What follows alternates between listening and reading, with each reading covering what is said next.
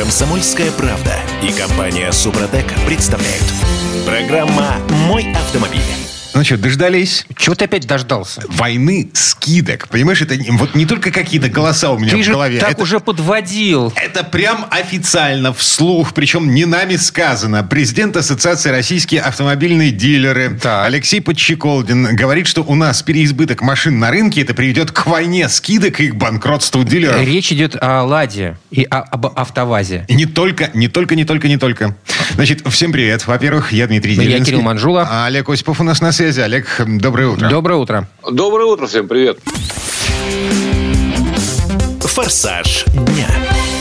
Значит, насчет «Лады» и не «Лады». Сейчас в России около 60 китайских брендов. Мы называли уже эту цифру.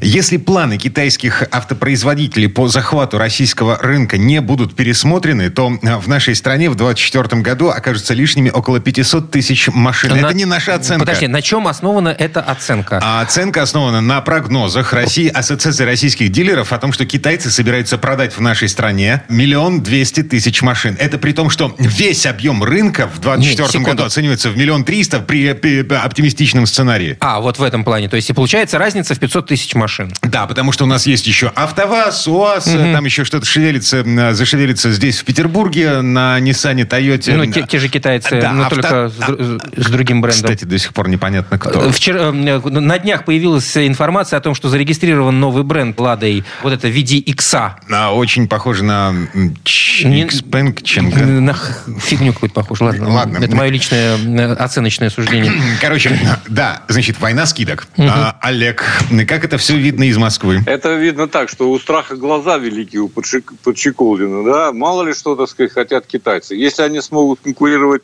э, по ценам, ну и ради бога, пусть конкурируют между собой.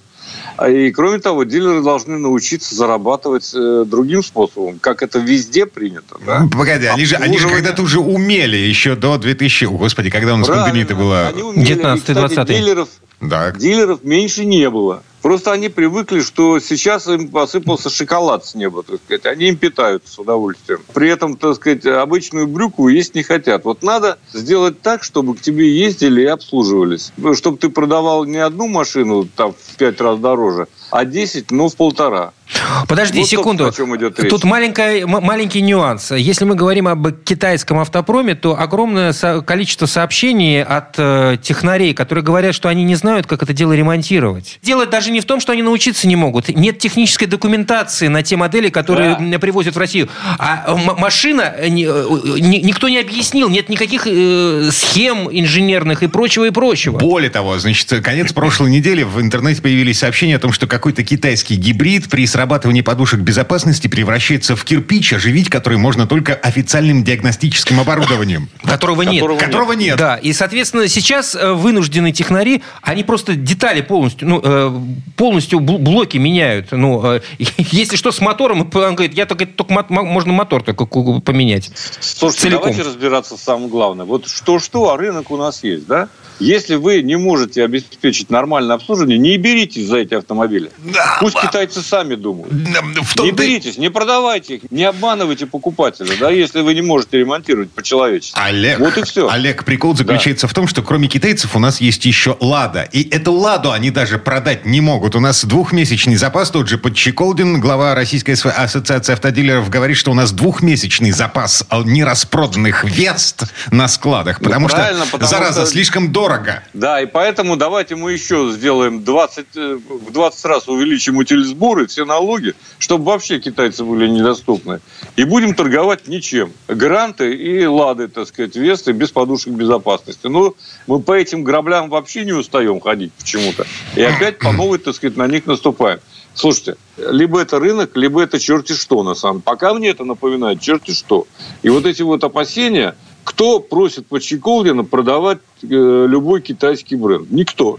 Его не заставляют. установлений Здесь я тоже бы поспорил. нет. Слушайте. Есть такая команда. Та же самая Российская ассоциация автодилеров призывает наши власти создать некую госкорпорацию типа Росавто или что-то в этом духе, чтобы в недрах государства было специальное подразделение, люди, ко- координирующие деятельность, значит, дилеров, тех, кто завозит машины, и тех, кто продает их, здесь, О, автопроизводители, погоди, погоди, погоди, значит, производители компонентов для того, чтобы все это находилось, ну, как бы в одних руках, потому что у нас сейчас кто в лес, кто по дрова. Это э, как в басне Крылова, кто там тащил в разные стороны Или телегу. ветряк и щука. Вот. Послушайте, послушайте, на самом деле это все решается значительно проще. Без всяких идиотских структур у нас чего-чего, госструктур хватает. Я бы их уменьшил в раз в пять, так сказать, и мы бы не пострадали.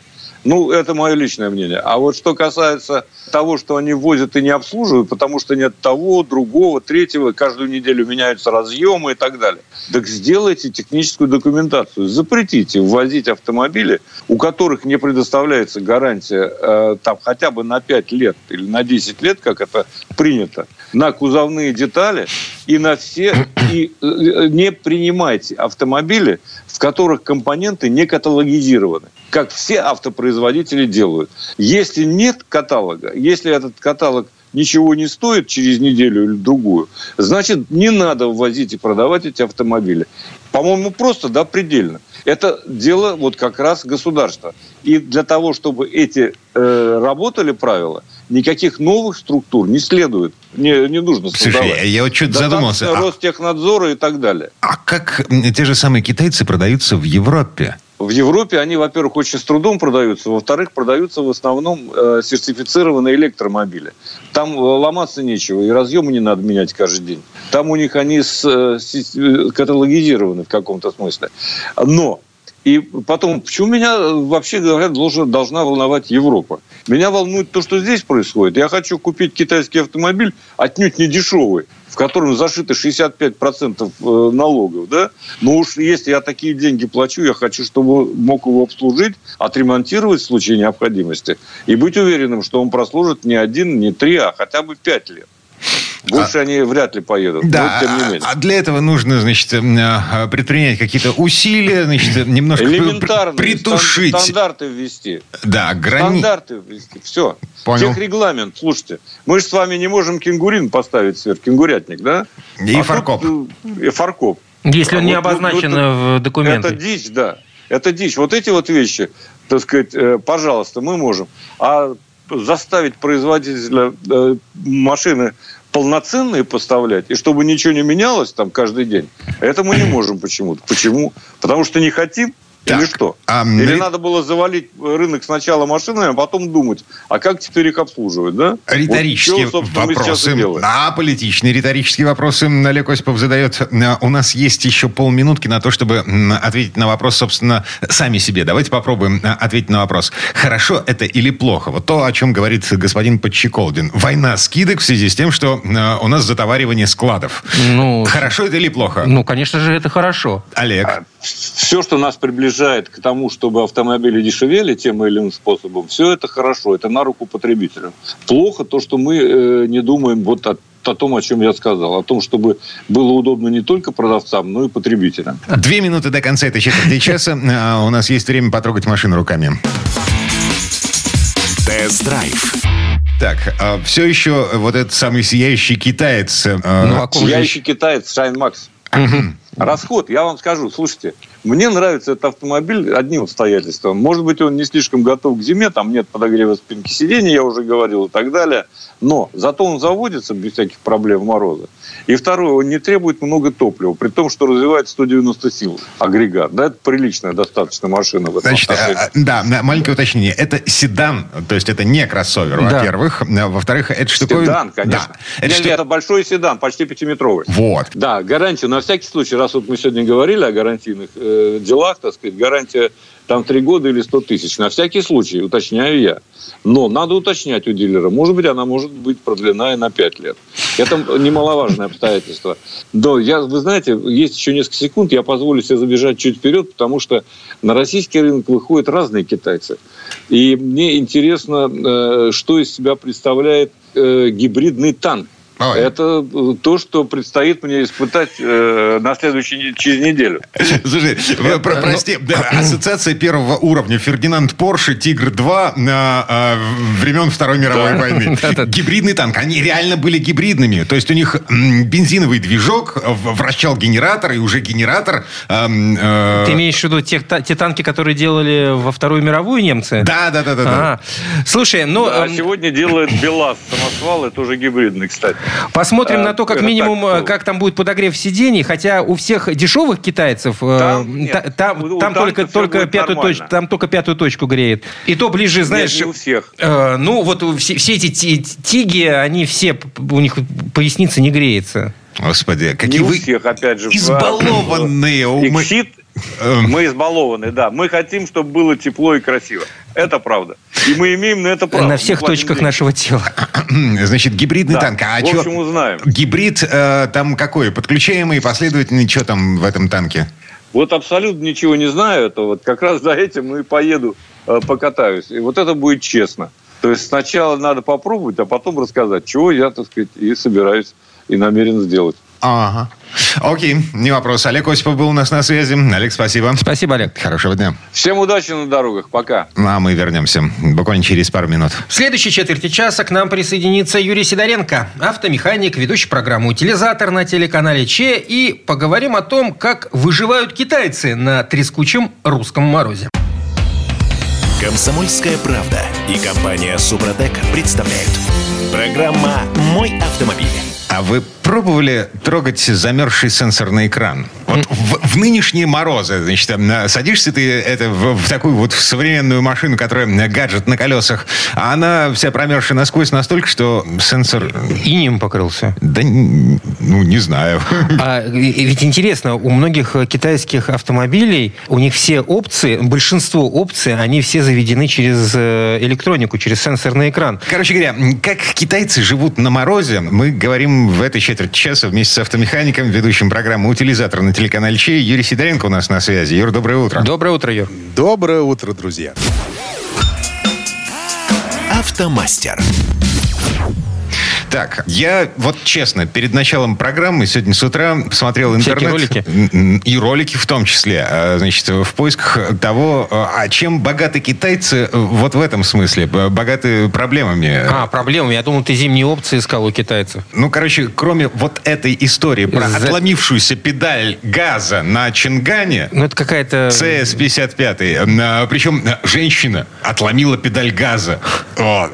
А, Народ в интернете иронизирует по поводу того, что, значит, есть женщины в русских селениях, вот, не перевелись женщины в русских селениях, те, что и в горящую избу, и коня на, на скаку. И педали отломят. Э, Да, э, вполне ничего себе. Потому что другие чинганы, они в эти морозы вполне ничего себе и с целыми педалями. А у Юры какая информация по этому поводу? Слушай, а у меня такая информация, что я тоже читал интернет, и там э, видео мало, потому что показывать нечего. А вот написано очень много. Там реально вывалили такой, э, ну, такую кучу информации по поводу того, что все, болячки все повылезали, все поломалось. Причем пишут люди, я так понимаю, у которых вообще машин нет. Да, То есть, как откуда- как- как это в принципе возможно, если у человека машины нет, он эм, э, будет рассказывать о том, как замерз сальник и на- начало давить масло оттуда из этого Ну, сальника. ну, понимаешь, э, когда человек говорит, сальник термостата течет, ну, тогда я уже, честно говоря, ну, я не знаю, как ему сказать, что там нет сальника в Да так и- термостате. Так и сказать. Ну, так я же не буду писать каждому отвечать. Не, просто э, я что вообще хочу сказать? Половина болячек, которые там описаны, ребят, они не возникли только у китайцев.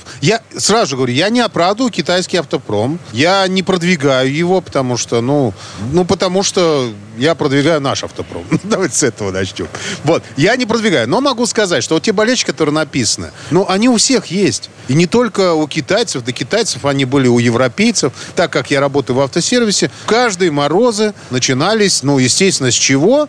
Мы ездили прикуривать автомобили, ну, то есть запускать. Это нормально. Аккумуляторы у всех садятся. И есть вопросы, и у китайцев, естественно, то же самое. Не потому что слабые аккумуляторы, а потому что в мороз аккумуляторы подсаживаются. Естественно, чтобы запустить автомобиль, ну, может его не хватить. Потому что как только он запустился, дальше уже вступает в свои права генератор, и он начал там молотить, он все сразу же берет все электрооборудование на себя, и заодно аккумулятор тоже заряжает. Кстати, вы знали, да, что у нас все работает от генератора, я надеюсь? Да, конечно. В курсе? Ну, это, Вот, это хорошо. Банально проверить, можно снять аккумулятор с заведенного автомобиля, он же не заглохнет. Ну, как, конечно, в том все дело. Просто некоторые уверены в том, что у нас работает все от аккумулятора, а генератор Его подзаряжает. вс- Да, да, вспомогательную роль. А. Дальше что пишут? Что сальники потекли. Ну и понятно, вот у нас, честно говоря, я вот этим страдали Mitsubishi, ну, по крайней мере, у меня в автосервисе. Так получалось, что как только мороз, то у них обязательно выдавливало сальники и коленвалы, и распредвалы. Я не знаю почему, особенно это было, э, ну, э, Лансера 9 Почему так происходило, не могу сказать, но это частенько происходило на них. Кстати, на Фордах, Дим, ни разу не выдавливал. Вот, э, Ну, у меня Outlander Mitsubishi, у меня тоже ничего не выдавливало. Ам, И ни у одного из нас нет хавала. А Помните трехлетней давности история с горящими, как свечки, хавалами? Значит, в Хмау, в Ханты-Мансийском округе и в Коме, в республике сгорело, ам, ну так... Там какой-то отзыв даже был автомобилей. Да, б- просто потому что перемерзали топливопроводы и эм, машины на автозапуске на ночном прогреве, они загорались. Я напомню, Хавал собирается в России. Да, тульской сборки. Ну, слушайте, ну, эта история-то какая? То, что ну, недоработки могут быть везде. И поставки запчастей тоже разные могут быть. Я не думаю, что это просчет инженеров. Скорее всего, это качество материалов этих трубок. Почему я и всегда не рекомендую, как только модель вышла, сразу ее покупать. Надо подождать какое-то время, а потом покупать, пока ее обкатают. Но видишь, там же, там вроде как, а, а, вот, вот, э, Кирилл сказал, а, отзывали Да, был, модель. была отзывная компания, да. Ну, все, значит, завод это увидел, молодцы. Я так понимаю, что они там компенсировали. Я просто ми- мимо меня прошла эта информация. Ну, я тогда еще не очень занимался китайцами. Сейчас у меня сервис уже начинает почти перепрофилироваться на китайские автомобили. Справляешься? Они ж Э, там... Нет. Нет. Могу сразу сказать честно, нет. Проблема с запчастями. У меня, по крайней мере, у нас. э, у нас, у меня хороший снабженец, но проблема с запчастями есть. Не потому, что их нет, а потому, что они другие. То есть ты заказываешь одно, тебе привозят другое. Вот это пока проблема, которая есть. Ну, я думаю, что она решится как-то. Вот. Ну, это второй вопрос. А всякие Дальше, да? технические сложности не возникают?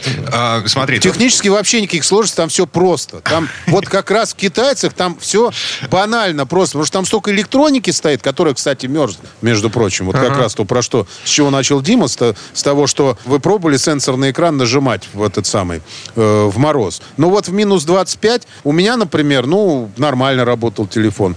А у моих знакомых, у них яблочко телефон. Он вообще не работал, просто выключился. Так что говорите, этот тоже не работает. И некоторые сенсоры на китайцах работают, а некоторые не работают. Ну, понятно, что в мороз это все хуже работает. Надо же это понимать. А что- В этом смысле китайцы ничем не отличаются от всех остальных. А, Вообще. Те же европейцы, законы физики а работают. Американцы, да, жи- жидкие кристаллы, они и в Африке жидкие кристаллы.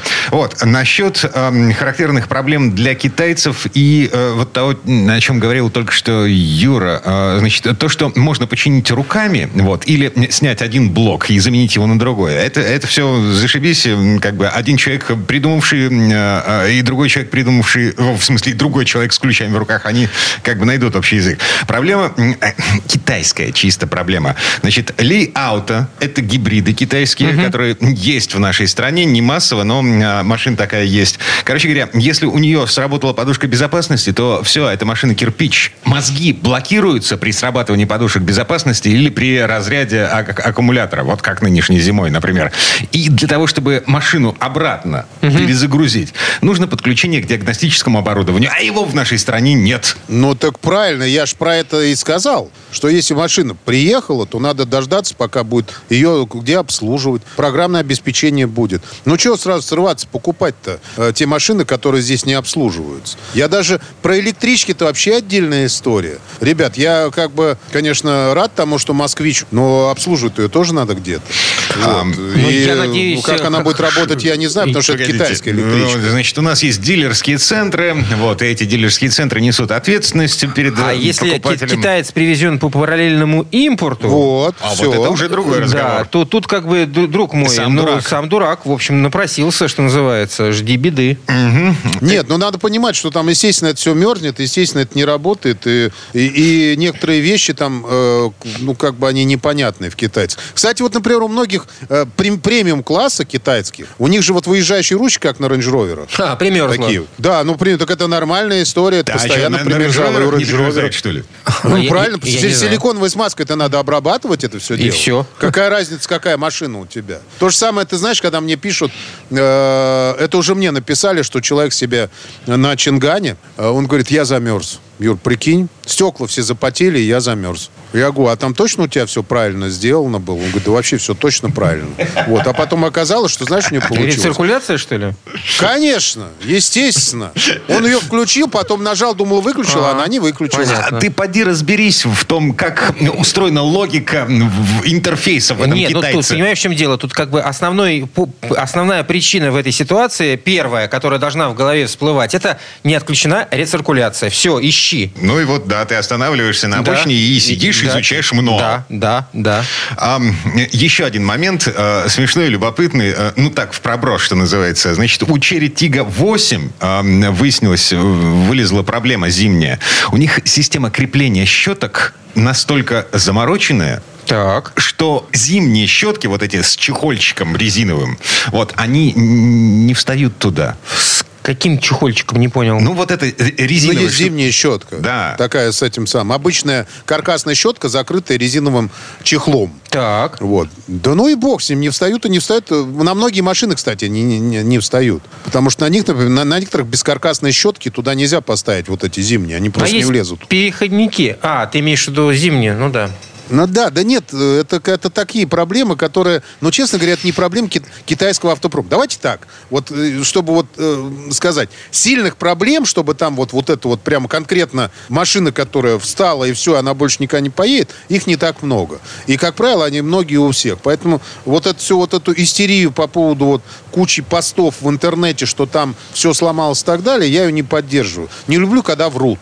Вот в чем все дело. Многие машины поломались, и не только китайцы, поломались именно обычные, обычные морозные э, Вот поломки. Твоим Кстати, в словам, Китае, это между похоже прочим. все, на, похоже все на банальный хайп. Ну, конечно. В Китае тоже морозы есть, причем конкретные. И там, когда люди машины делают, они тоже на это как-то рассчитывают. Просто какие-то недоработки, они есть у всех. Поэтому, ну, как бы, вот ХВЛ вполне, он уже у нас сколько здесь по времени? Он, прор- он уже проработанный. А только что, когда... Или Черри, кстати, тоже проработанная машина. Ну, в принципе, можно брать. Какие-то мелочи там по-любому вылезут. Ну, без разницы. В Короче, общем, ребят, решайте сами, да. Все это, все это едет, все это греется, все это заводится, за исключением тех случаев, когда э, сам дурак и э, аккумулятор оставил разряженным на морозе. Э, Юрий Сидоренко, автомеханик, ведущий программы «Утилизатор» на телеканале Че был у нас на связи. Юр, спасибо. Спасибо, Юр. Хорошего дня. Большое спасибо, всем удачи. Ну, а мы вернемся буквально через пару минут. В следующей части программы у нас Федор Буцко. Поговорим о том, почему прокатные конторы в Европе массово отказываются от электромобилей. Комсомольская правда и компания Супротек представляют. Программа «Мой автомобиль». Контра. Вот прям до мозга костей контра, контрреволюция. В семнадцатом году мы таких стенки ставили без суда и следствия. Ты ставил? А, нет. Это я Дед мой цитирую. ставил, да, в 1917, кстати, если кто не понял. Это не 2017, Дима, имеет в виду. А, Значит, контрреволюция Это Дима тут зажигает. Зеленский. в зеленой повесточке, значит, произошла. Пока мы с вами спали, отмечали там новогодние праздники. Короче, еще в прошлом году эта контрреволюция началась. В этом году принимает, ну, такие вполне ничего себе серьезные масштабы. Европейские прокатные конторы, которые дают э, автомобили в аренду, отказываются от автомобилей Тесла, потому что Теслы слишком дорогие в ремонте и слишком дешевые на вторичном рынке. Подожди, ты имеешь в виду каршеринговые компании, как мы их называем? Ну, типа, да. Ага. Нет, Вот. пар- именно прокатные. Каршеринговые это поминутная аренда. А прокатные все-таки мы имеем в виду, что это Понятно. от дня. Это Федор Буцко. Федь, доброе утро. Доброе утро, Федь. Привет, привет. Дорожные истории. Так, э, и слушайте, э, это же десятки тысяч автомобилей. То есть Тесла э, уходит с европейского прокатного рынка, по Да большому не то, счету. что Тесла уходит. Просто прокатные компании, они сами определяют свою политику. Что покупать, у кого, в каком количестве и когда.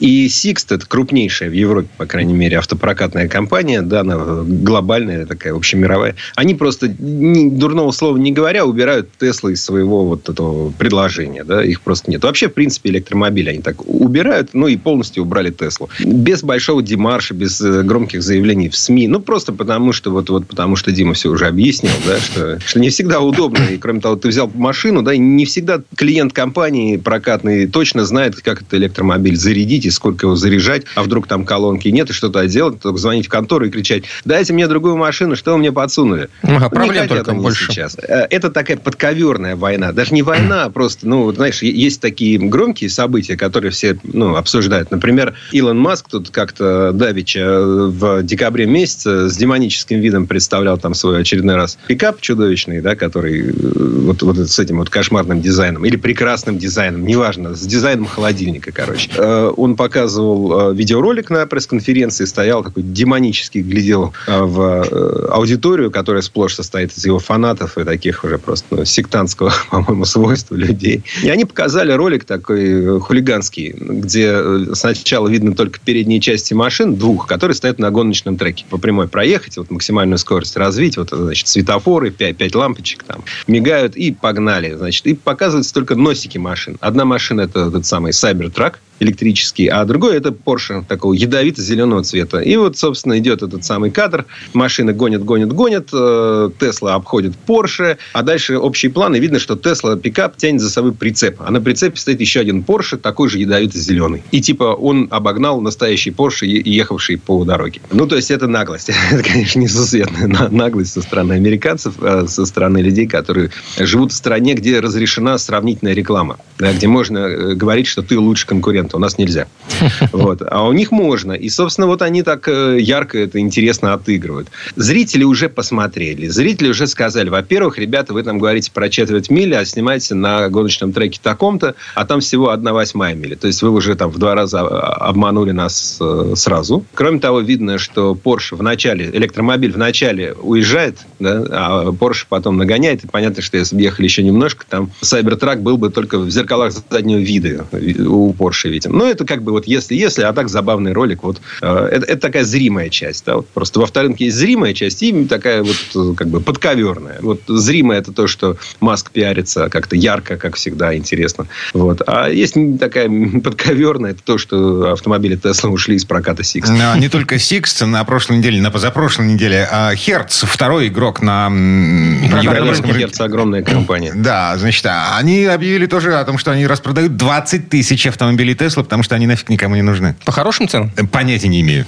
Но Слушай, как бы прокатная машина и хорошая цена, это такие очень тонкая грань. Ты сейчас, знаешь, такой, Кирилл, ты знаешь, ты ступил на очень тонкий лед. Да, я понимаю. Ладно, насчет хороших цен. А, Давайте попробуем представить себе, что было бы, если бы у нас было лишних 200 миллионов рублей. Ну, например. 200, 300, так. Лишних. Мгм. Лишних. Лишних 200 миллионов Да, рублей. Например. Да, вот и, и вам хочется их потратить на машину. Да? Известно же, что ну, бывают такие дорогие машины. Да на них, бывают, кстати, да. обычно обращают много внимания. Да? А вот, кстати, вы знаете, на что именно смотрят? То есть, если такая машина, ну, вот супер дорогая, редкая какая-то особенная, стоит на парковке, то, конечно, смотрят на машину. А вот э, если она едет, если она стоит на светофоре, то обычно смотрят, ну, многие, по крайней мере, смотрят на водителя. На водителя, конечно, да. Смотрят, кто он, да, потому что тачка, ну, тачка, да, понятно, он продемонстрировал, у него было много лет, много, много денег. А теперь хочется Вот, понять, э, у кого эти деньги были? Да, у кого и есть. Вот, вот вам один из э, портретов тех, у кого деньги есть. Значит, человеку око- немножко за 50.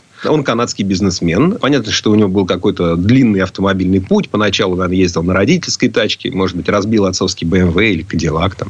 Была какая-то своя машина, там, какой-нибудь подержанный Volvo. А дальше по восходящей. Хочется больше шика, больше комфорта. Деньги не проблема. Ну, деньги не проблема априори, потому что если ты покупаешь Бугати, там, говоря в рублях, там что не сделай, все миллион стоит. Например, ну, хотите вы там новые шины, комплект из четырех э, по- покрышек, да, ну, миллион. Хотите вы там просто годовой сервис, обычный масло поменять, там что там положено, три фильтра масла, да? Миллион. Ну, это, Да, это ну как, это, далее. это как пойти в магазин, все за 100 рублей. Да, да, да. Тут, все, за, за- все за миллион. Миллиончик, дайте миллиончик, да?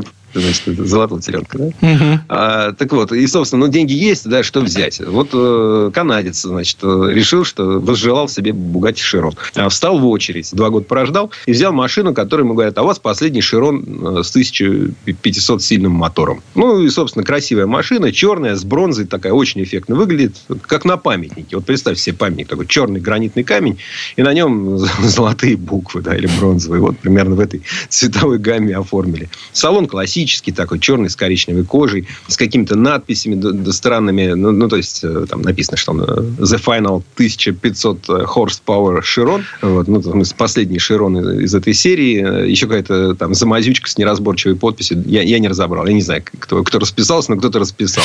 Вот. Но- но Помнишь, виду, что это в коробках 16 с конфетами 16 были такие бумажки. Упаковщик... Да, номер такой-то. Да, да, э, Сидорова э, Татьяна Юрьевна, например. Да, или упаковщик номер два, да, например. Так, ладно. вот, ну, 16, 16 цилиндров. В общем, поехал человек на фабрику во Францию э, и забрал себе радостно эту машину. Сейчас она э, в контейнере плывет в Канаду. Вот. Будем надеяться, что там, пожелаем кораблю 7 футов под килем. Будем надеяться, что в соседнем контейнере не загорится какой-нибудь электромобиль, что айсберги обойдут этот корабль стороной. В общем, Или корабль обойдет айсберги. Да, 200 миллионов выложил, да? Ну, нет, за не человека. 200. Его спросили про деньги. Всем же интересно. Ага. Ну, Не только нам. Все интересно. Сколько, сколько отдал? Сколько отдал? А он так немножко стыдливо взял, значит, э, записную книжку. Так, э, вернее, взял счет и записную книжку ее так приложил и аккуратненько так показал, показал первую цифру. Первая цифра была 3. Ну, речь Ой. о миллионах евро. 3 миллиона евро. Три Ну, и более, да, от трех. Но это более 200 миллионов рублей. А, Эх, не хватило опять. Да, Дима, купим. А, так он же последний. Идите, да, вот Слушай, ну не, не печалься, может, не последний. Потому что это последний, последняя базовая модель, а потом можно суперсерии, какие-нибудь э, эти самые ограниченные серии еще выпускать. Это еще, как- еще через пару месяцев э, обещали прощание с мотором W16. А, Алла Борисовна Пугачева сколько раз уходила со сцены? М-м. А сколько еще уйдет? Не счесть, не счесть. Ладно, минута буквально до конца этой четверти часа, ну, может быть, полторы. У нас есть еще одна душераздирающая история о том, как э, у человека угнали машину с маячком. Да, помните, раньше был такой э, метод э, защиты от угона автомобиля, может быть, не очень распространенный, но известный. Прятать в машине телефон, чтобы потом можно было определить его местонахождение. Мгм. А сейчас есть более современные методы, ну, это эти геометки. И Так, вот, собственно, Да. Тре- трекинговые метки это называется. Короче говоря, где-то запрещены, где-то разрешены. Перед тем, как покупать, узнайте э, нормы законодательства. Канадец положил такую в машину себе, потому что у него уже один раз угнали его GMC Yukon. Это как Cadillac Escalade или Chevrolet Tahoe, здоровый такой внедорожник. Один раз уже украли, и тут он подходит к дому и видит, что опять э, лезли в машину. Он такой говорит жене, пойдем, надо, надо на машину второй подпереть, чтобы она никуда не уехала. Пойдем что-нибудь поедим. Значит, намазали они себе бутерброды, выпили чай, выходит, машины нет. Но он-то продуманный. У него э, трекинговая метка в машине. Э, Apple, которая работает, каждый раз отсылает сигнал, когда видит рядом другой iPhone. Любой iPhone. Мгм. Собственно говоря, он по этой метке отследил, полиции передал, э, машина за- покаталась по Канаде, заехала в грузовой терминал порта. А полицию направили туда. Когда полицейский подошел к контейнеру, у, него- у полицейского тоже iPhone. У него снова метку, геометка это самое, при- присылается, да, где, где машина стоит. Но полицейский говорит, а это частная территория э, таможенного терминала там, или вот, э, грузового склада. Собственно, я не могу туда пробраться. Надо писать запрос. Пока написали запрос, на утро на него ответили, в это время машина оказалась уже на корабле. Они говорят, ну снимите контейнер. Нет, как конте- все, уже корабль опечатан, все, уходит. Отлично. И ушел, и человек следил, как его машина плавала там, э, собственно, по океанам и морям, была в Антверпене, а в итоге оказалась в ОАЭ. Мама. Так, и что? а, и- и всё, конец ушла. этой истории. Ушла а, машина, ушла, все. ушла.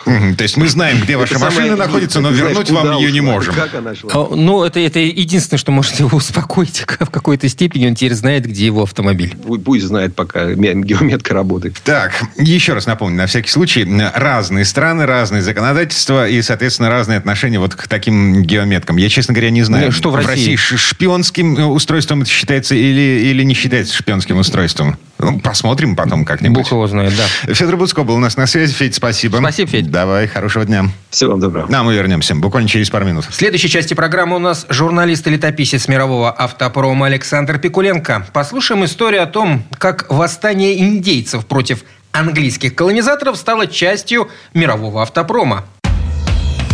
Комсомольская правда и компания Супротек представляют.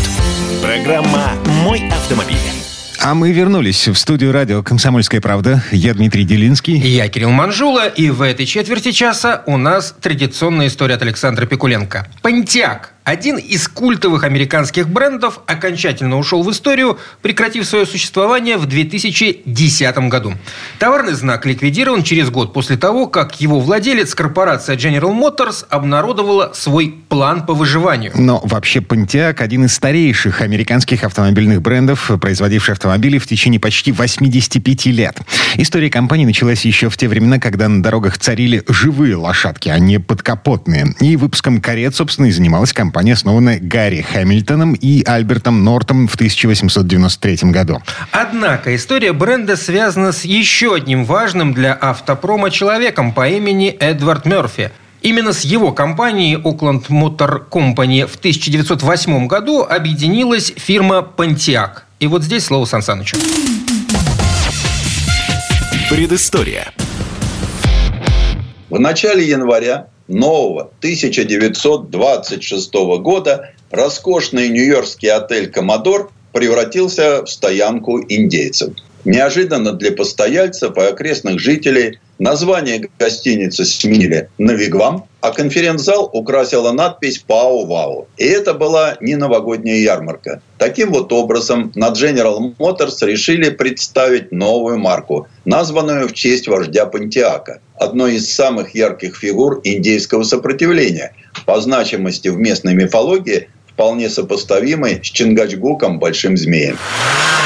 Идея создать Pontiac принадлежала тогдашнему президенту General Motors Альфреду Слоуну, придумавшему целостную концепцию родственных марок. Чтобы заполнить ценовые ниши между основными марками General Motors, каждая из них должна была получить суббренд, выпускающий автомобили подешевле и попроще. Так премиальный Кадиллак обзавелся торговой маркой Лесаль автомобили которой стоили дешевле, чем Кэдди, но все равно дороже любого Бьюика. У того, в свою очередь, появился бренд Маркетта. А ступенькой ниже, партнером Алсмобиля, стал еще один новоизобретенный отпрыск – Викинг. Первым же из мелких был именно Пантиак. Младший брат ныне крепко-накрепко забытой фирмы Окленд, которая в иерархической лестнице General Motors стояла чуть выше самого массового и недорогого «Шевроле». Вообще-то говоря, младшие марки не самая удачная идея Альфреда Слована.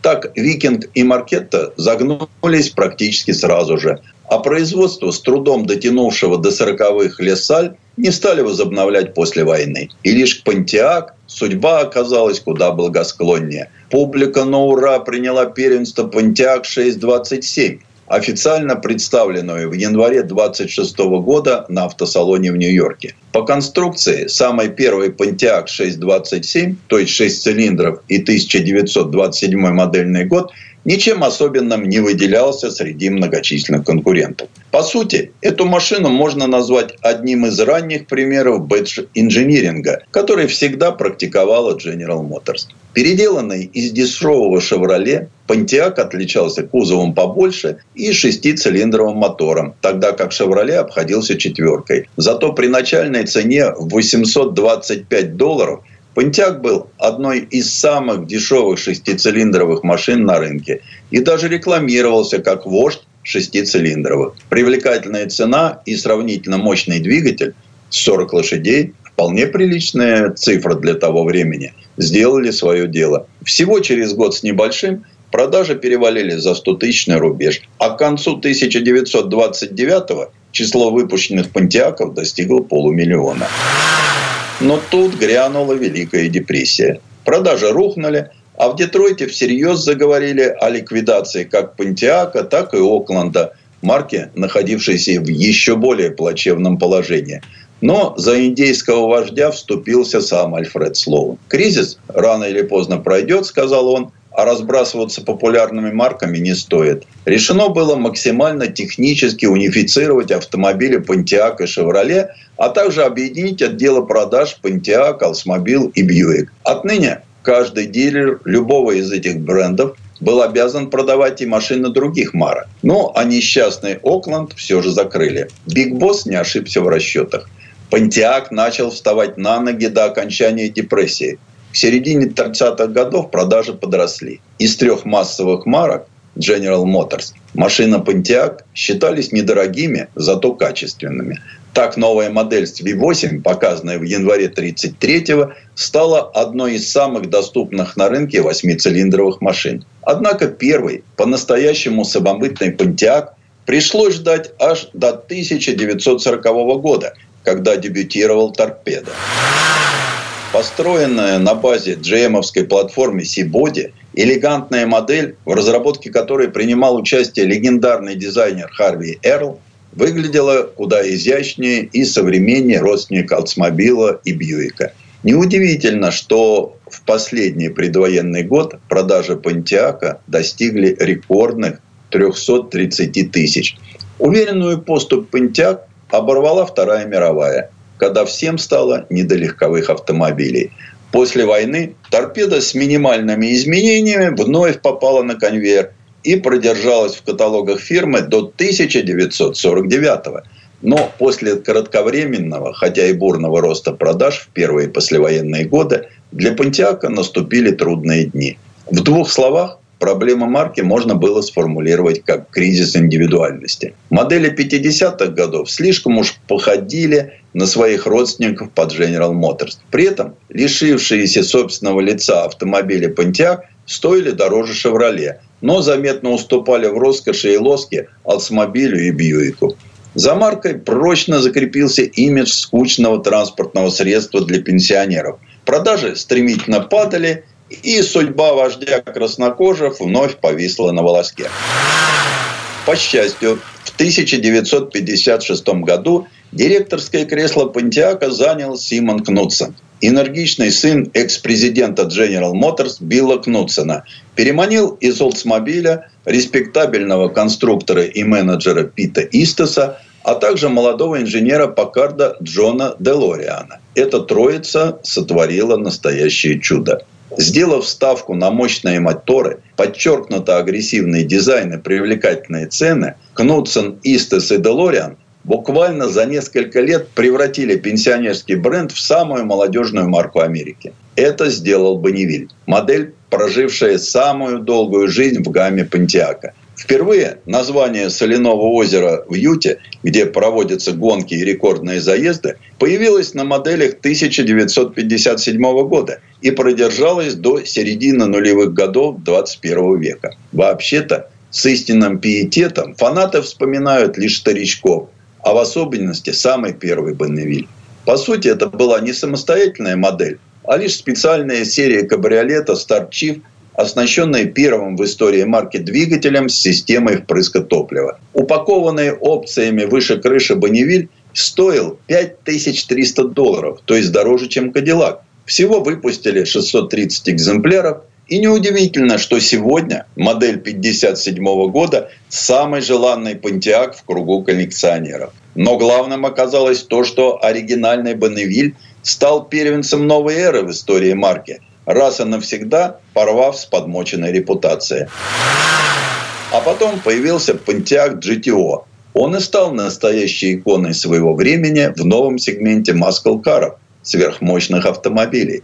В рекордном для марки 1968 продали 940 тысяч машин. Для сравнения, в 1955 всего около 217 тысяч. Причем самое любопытное – что заряженных машин в тот год выпустили больше, чем обычно гражданских пантиаков. К сожалению, 60-е так навсегда и остались самым удачным десятилетием. 70-е принесли с собой не только нефтяной кризис, но и радикально подорожавшие страховки на спорткары. Два этих фактора практически убили весь сегмент быстрых и мощных машин. А потом уже в 80-х Марко накрыл вопрос самоопределения. Боссы General Motors в это время пришли к неудачной мысли. что двухместные купе в условиях кризиса – явное излишество. Хотя работы по созданию новой модели шли полным ходом. Руководству Понтиак удалось отстоять свою машину. Но так как бюджет сильно подрезали, пришлось экономить. Так, новая Фиера с продвинутым пластиковым кузовом и спортивной среднемоторной компоновкой получил подвеску от дешевой модели «Шевроле» и маломощный четырехцилиндровый мотор. Тем не менее, в 80-х в Штатах не было более ярко внешнего и столь же интересного по части управляемости купе. Так что время от времени компании удавались любопытные новинки. Но гораздо больше было проходных моделей. Хуже того, шильдик Pontiac все чаще клеили на слегка перелицованные Chevrolet, Opel и даже Deo.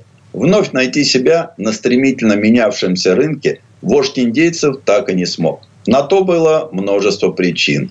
Усилилась конкуренция со стороны европейских и японских производителей. А руководство концерна вместо того, чтобы сконцентрироваться на развитии уже существующих марок, вдруг стало придумывать новые. Кто знает, если бы деньги, ушедшие на создание Гео, Сатурн и Хаммер, потратили на обновление модельного ряда старой Джеймовской гвардии, то, глядишь, и не жалели бы мы сейчас о покинувшем нас Пантиаке.